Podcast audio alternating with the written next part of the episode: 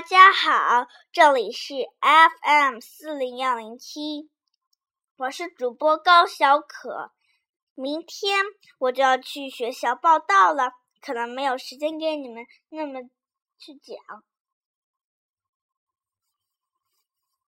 不过呢，后天我就要去上学了，不过还是有时间给你们录节目的。今天的故事名字叫做《Story of the Sun》。现在我就要开始讲喽，《Story of the Sun》。Long ago, a curious young boy lived in a far-off land. To the east there were mountains. To the west there was a large sea. As each day began, the curious young boy sat and looked to the east. He watched the sun rise over the mountains. As each day ended, he looked west. He watched the sun sink into the sea. The curious boy's name was Ichido. Ichido wondered where the sun came from, and he wondered where it went each night. Harder Ichido thought, the more confused he became. He wondered how many suns there really are. Will there ever be a time when a new sun will not rise from the east? Ichido was smart. He knew that the sun brought light. He knew that without the sun, everything would be dark. He also knew that the sun brought warmth. Loved to feel the warm sun on his brown skin.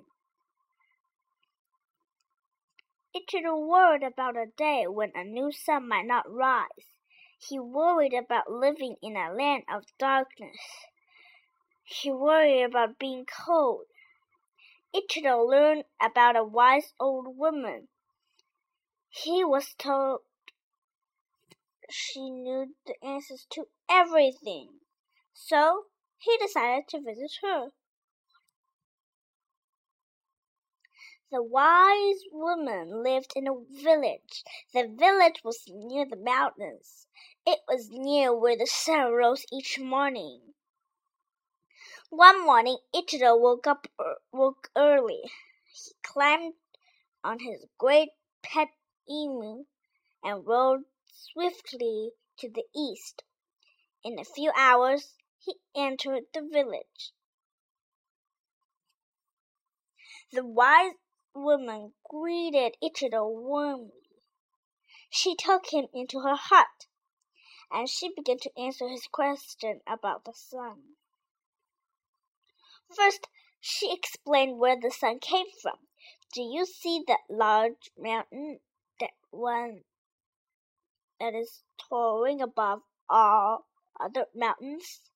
She asked, pointing east. Ichido replied, Yes, I do. In fact, I see the sun rise over that mountain each morning. Well, said the wise woman, there is where new suns came from.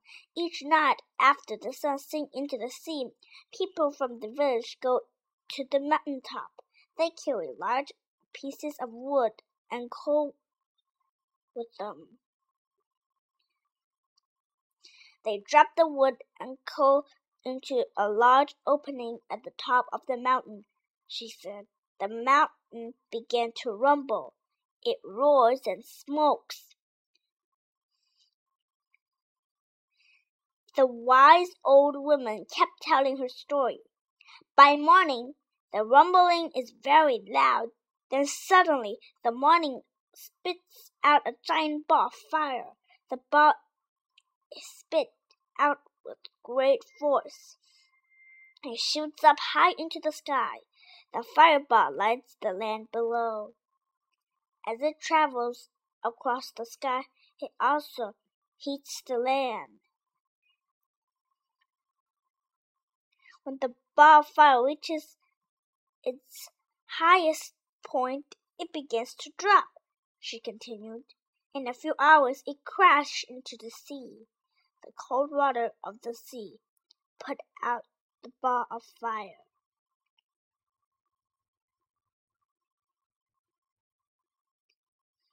It is very important that the villagers go to the mountain each night. They must feed it wood and coal, she said. As long as we feed the mountain, it will make a new sun each morning. But if ever we fail to do so, there will be no new sun. Then the land will become dark and cold.